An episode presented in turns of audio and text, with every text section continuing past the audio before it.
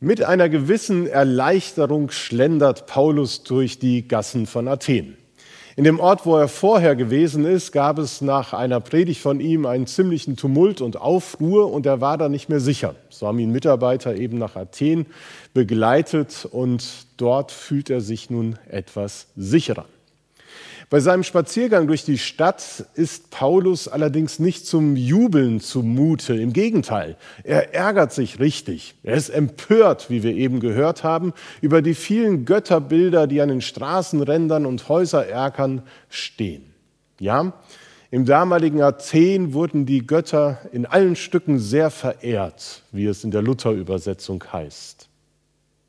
Man kann sich das, glaube ich, so vorstellen, dass man durch Gassen geht, die bunt geschmückt waren dass da kunstvoll gestaltete Statuen standen, die bemalt waren in allerlei Farben oder manche Blumenkränze oder Gaben einfach abgelegt worden sind. Ein schönes Fotomotiv für Touristen, würde man sagen. Wenn man aber genauer hinschaute, dann konnte man sehen, dass bei der ein oder anderen Statue schon die Farbe so verblasst und der Lack ab ist. Denn es hat sich in der Stadt etwas verändert.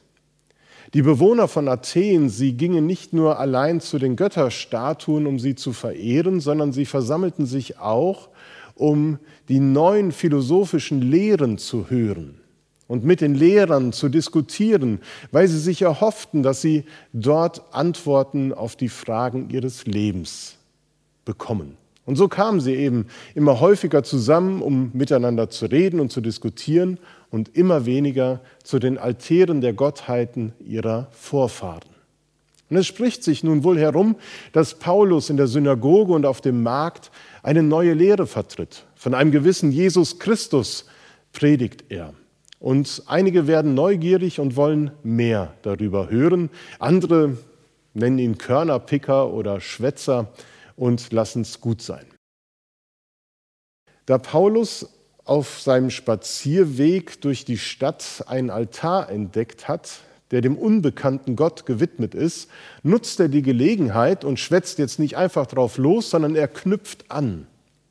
Die superfrommen Athener und Athenerinnen wollten scheinbar keine Gottheit übersehen, deshalb haben sie einen Altar gebaut, der es allen recht macht. Man kann ja nie wissen, welche Götter es noch so gibt. Bei Paulus war aller Ärger verflogen, denn hier bot sich ihm eine Chance. Die Chance, seine Berufung zu leben und von dem zu erzählen, was sein Leben ausmacht und sein Herz erfüllt was ihn selber zum Jubeln gebracht hat.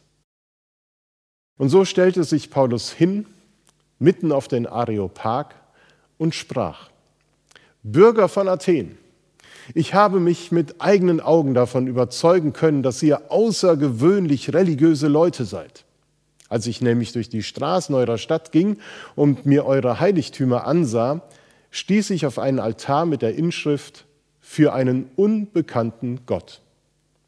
Ihr verehrt also ein göttliches Wesen, ohne es zu kennen. Nun, gerade diese euch unbekannte Gottheit verkündige ich euch. Meine Botschaft handelt von dem Gott, der die ganze Welt in allem, was darin ist, geschaffen hat. Er, der Herr über Himmel und Erde, er wohnt nicht in Tempeln, die von Menschen erbaut wurden. Er ist auch nicht darauf angewiesen, dass wir Menschen ihm dienen. Nicht er ist von uns abhängig, sondern wir von ihm. Er ist es, der uns allen das Leben und die Luft zum Atmen gibt und uns mit allem versorgt, was wir zum Leben brauchen. Aus einem einzigen Menschen hat er alle Völker hervorgehen lassen. Er hat bestimmt, dass sich die Menschen über die ganze Erde ausbreiten und hat festgelegt, wie lange jedes Volk bestehen und in welchen Grenzen es leben soll mit allem, was er tat, wollte er die Menschen dazu bringen, nach ihm zu fragen. Er wollte, dass sie, wenn irgend möglich, in Kontakt mit ihm kommen und ihn finden. Er ist ja keinem von uns in unerreichbarer Ferne.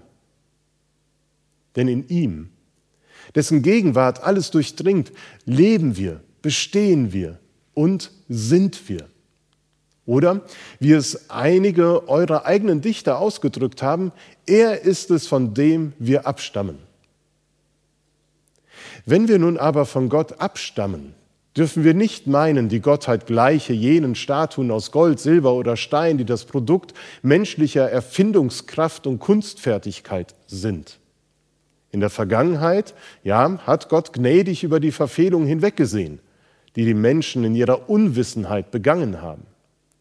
Doch jetzt fordert er alle Menschen an allen Orten zur Umkehr auf. Er hat nämlich einen Tag festgesetzt, an dem er durch einen von ihm bestimmten Mann über die ganze Menschheit Gericht halten und über alle ein gerechtes Urteil sprechen wird. Diesen Mann hat er vor aller Welt als den künftigen Richter bestätigt, indem er ihn von den Toten auferweckt hat. Eine spannende Predigt, die unterschiedliche Reaktionen hervorgerufen hat. Sie ist auch deswegen spannend, weil Paulus in ganz feiner Art und gekonnter Manier die Aussagen der biblisch-jüdischen Tradition mit denen der Philosophensprache verbindet. Bei der Erkundung der Stadt hat er gespürt, was die Menschen von Athen umtreibt, wenn es um die grundsätzlichen Fragen ihres Lebens geht warum sie so viele Gottheiten verehren und so vielen Lehrern einer Philosophie anhangen. Es ist die Suche nach Gott, von der Paulus sagt, dass wir dazu bestimmt sind, Gott zu suchen und zu finden und dann auch zu fühlen. Es sind die unbeantworteten Fragen nach dem Sinn und Ziel allen menschlichen Lebens. Und jeder Mensch stellt sich diese Fragen, auch heute noch. Er sucht nach Antworten. Warum lebe ich? Warum bin ich hier? Warum sind wir hier auf dieser Erde? Und es muss etwas mit einer höheren Macht zu tun haben. Aber wenn es diesen Gott gibt, der uns geschaffen hat, wo ist er zu finden und wer ist er?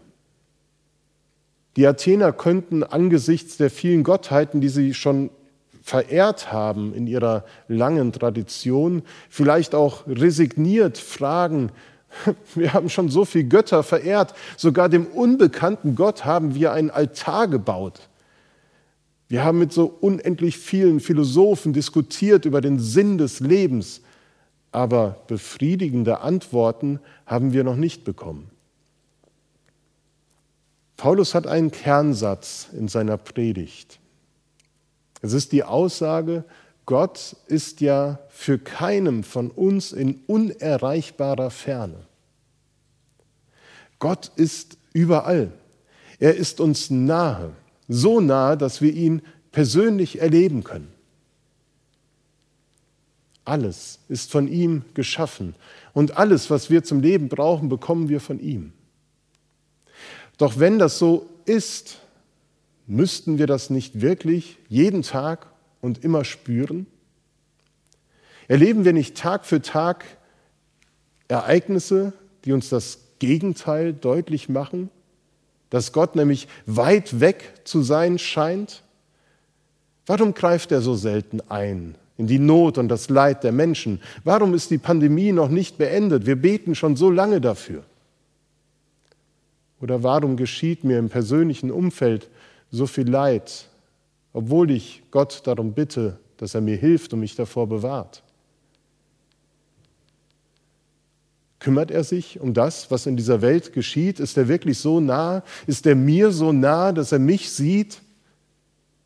Jubilate? Nein, im Moment nicht, danke. Aber vielleicht später. Dabei sagt Paulus zu Recht, er ist nicht in weiter Ferne. Man könnte sich darüber immer wieder die Köpfe heiß diskutieren. Und das haben die Griechen gerne getan. In dieser Frage ist auch schon so unendlich viel gestritten worden. Ist Gott da? Ist er weit weg? Existiert er überhaupt? Doch aller philosophischer Streit, alles Theologisieren und Diskutieren, es nützt nichts, wenn man eine Antwort haben will. Man kann sich manches erklären, aber befriedigende Antworten findet man nicht. Warum? Weil es eben nicht reicht, einfach nur über diese existenziellen Fragen nachzudenken und sich ein Bild von Gott zu machen, sei es nun plastisch oder in Gedanken. Es reicht nicht, weil wir ihn erleben müssen. Wir sollen ihn nicht nur gedanklich finden, sondern erleben und spüren, erfahren. Stell dir vor, du sitzt dereinst mal wieder oder zum ersten Mal in einem Fünf-Sterne-Restaurant. Du weißt, in diesem Restaurant gibt es die besten Speisen weit und breit. Du sitzt an diesem wunderbar gedeckten Tisch, alles sehr edel und schick.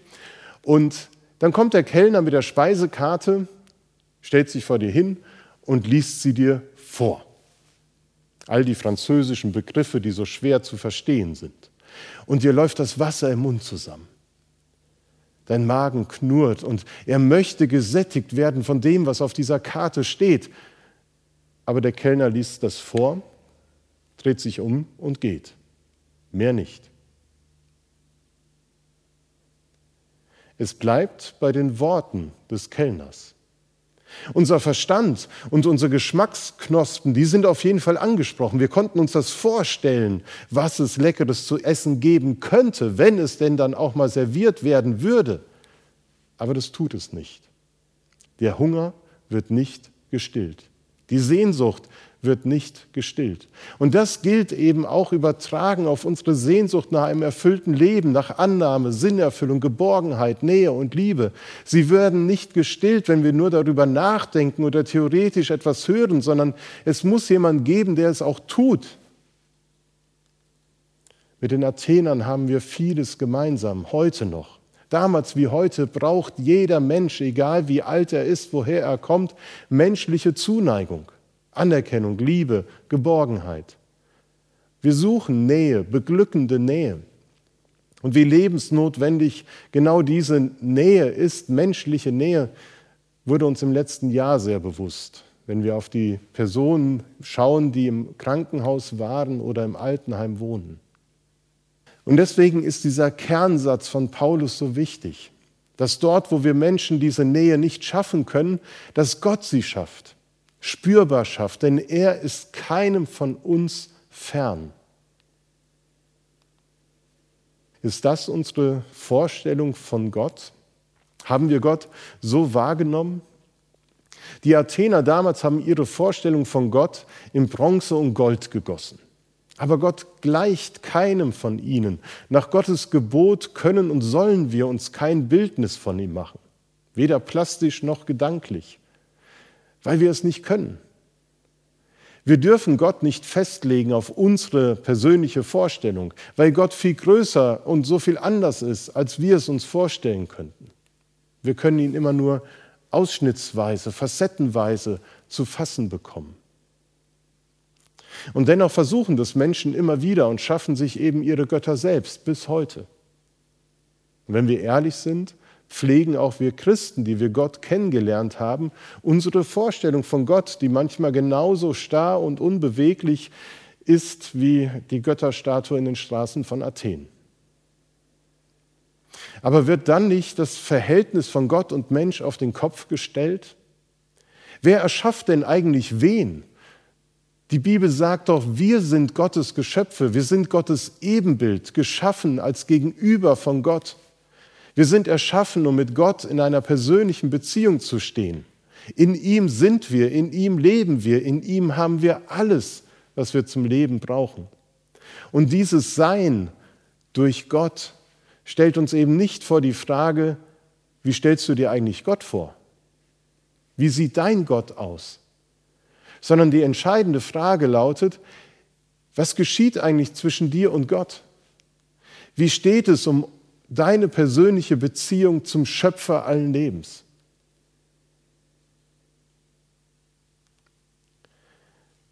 Unsere Ebenbildlichkeit ist durch die Sünde bis zur Unkenntlichkeit entstellt, so sagt es Luther.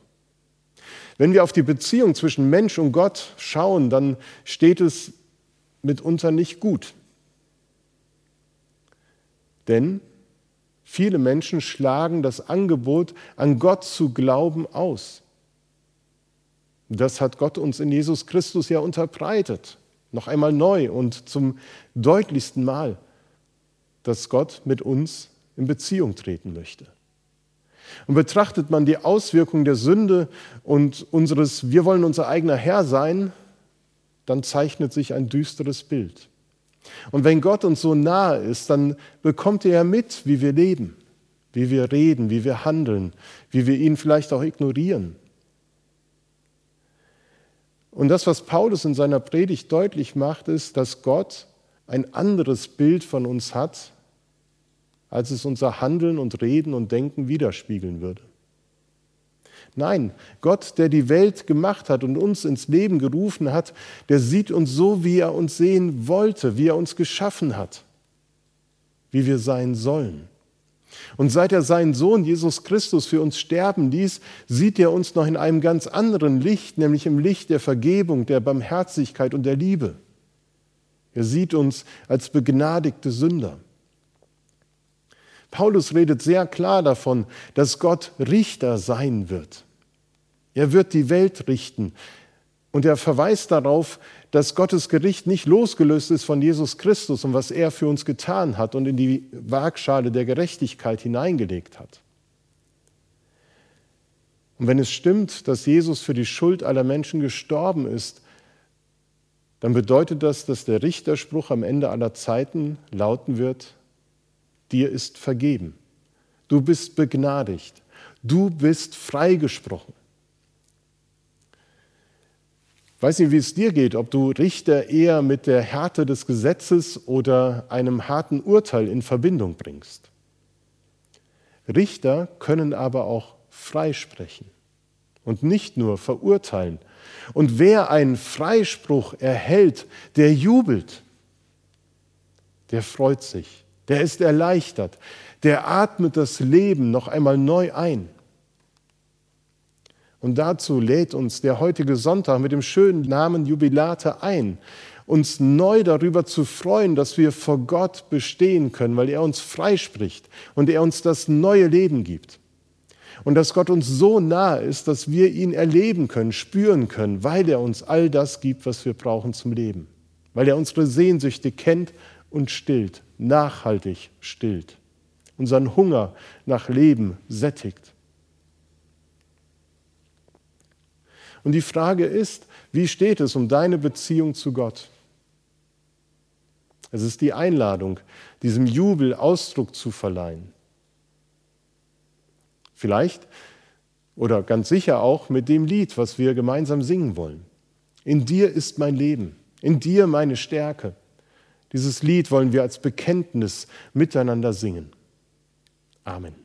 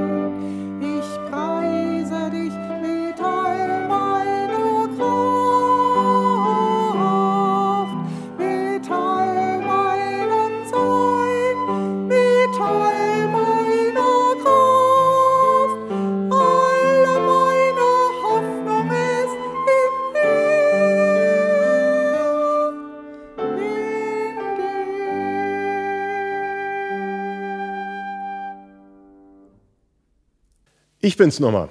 Ich habe noch was vergessen und möchte es gerne ergänzen. Wenn du die Freude jetzt spürst, dass Gott dir das Leben schenkt, will sie einfach nur in dir bleiben oder will sie auch nach außen hin sich ausdrücken? Bricht sich die Freude Bahn und will überspringen zu anderen?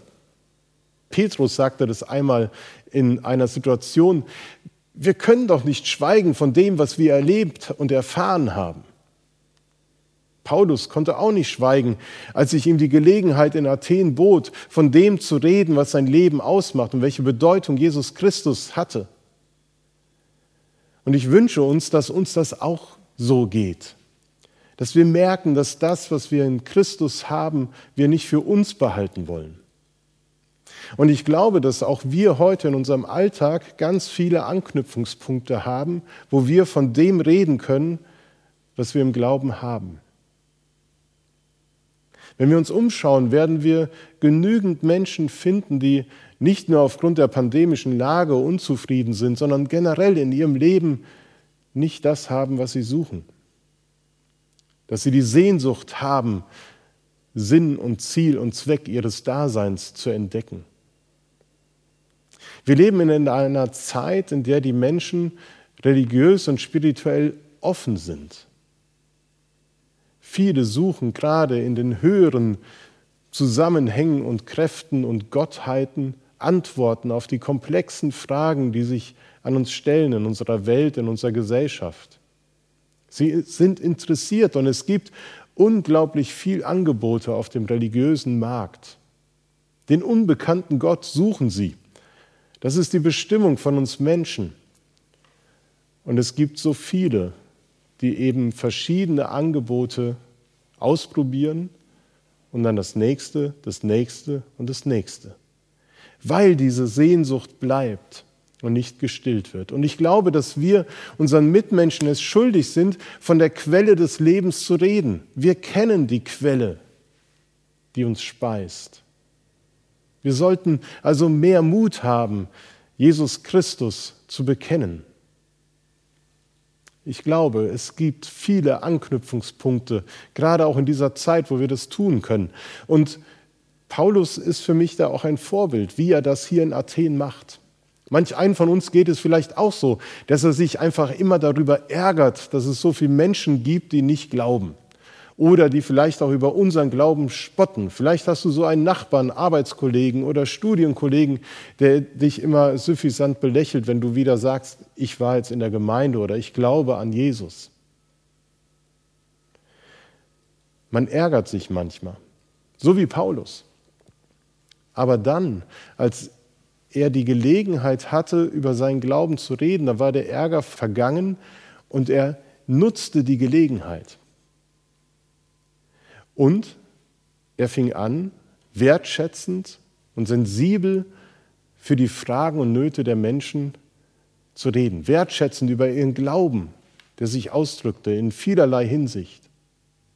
Uns wird es nicht anders gehen als Paulus, dass wir manchmal verspottet werden und ein anderer Mal die Tür offen ist, ein Gespräch zu führen über den Glauben.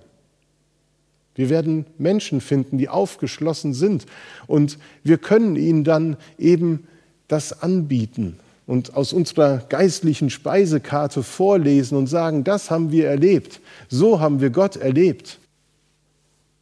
Und ich wünsche uns, dass wir nicht nur daraus vorlesen, sondern ihnen dann auch diese Erfahrung weitergeben können. Das Schmackhafte und Wohlschmeckende, das Sättigende, das wir weiterreichen können, ist dann Verständnis für die Menschen. Liebe, Annahme, Gemeinschaft, Herzenswärme, würde, die Würde, die uns allen Menschen zugleich kommt, nämlich Ebenbild Gottes zu sein, unabhängig davon, ob jemand glaubt oder nicht. Er ist geliebtes Geschöpf Gottes. Und ich wünsche uns, dass wir uns weniger ärgern, sondern neugieriger darauf werden, wo uns die Gelegenheit geboten wird, von unserem Glauben zu reden. Dann wird nämlich der Jubel vielfältiger, vielstimmiger und schöner. Und das finde ich eine wunderbare Vision. Das wollte ich noch ergänzen. Amen.